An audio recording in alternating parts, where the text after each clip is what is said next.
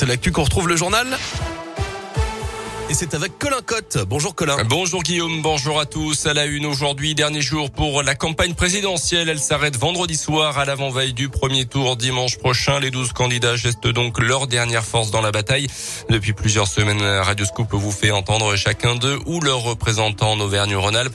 Euh, ce matin, Nathalie Arthaud, la candidate du parti Lutte ouvrière, euh, cette enseignante qui a longtemps vécu dans la région à Lyon, se présente pour la troisième fois à une élection présidentielle.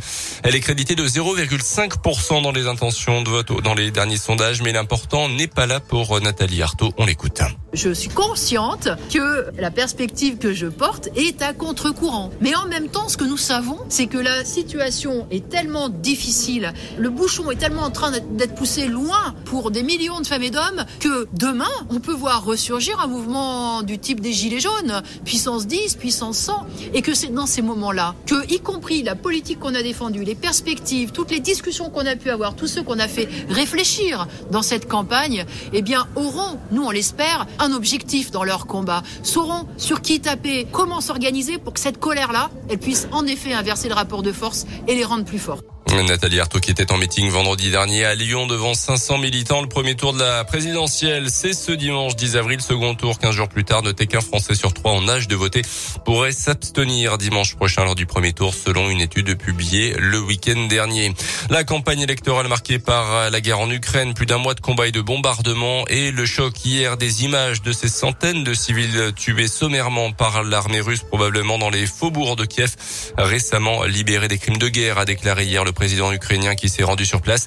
Moscou a nié être à l'origine de tels agissements. L'Union européenne doit décider dans les prochains jours de nouvelles sanctions éventuelles contre la Russie, qui pourraient cette fois concerner un éventuel embargo sur le gaz et le pétrole.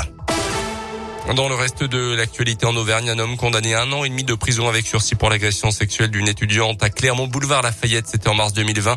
Après une nuit passée avec des amis dans des bars et en boîte de nuit, le prévenu l'avait repéré puis suivi dans la rue.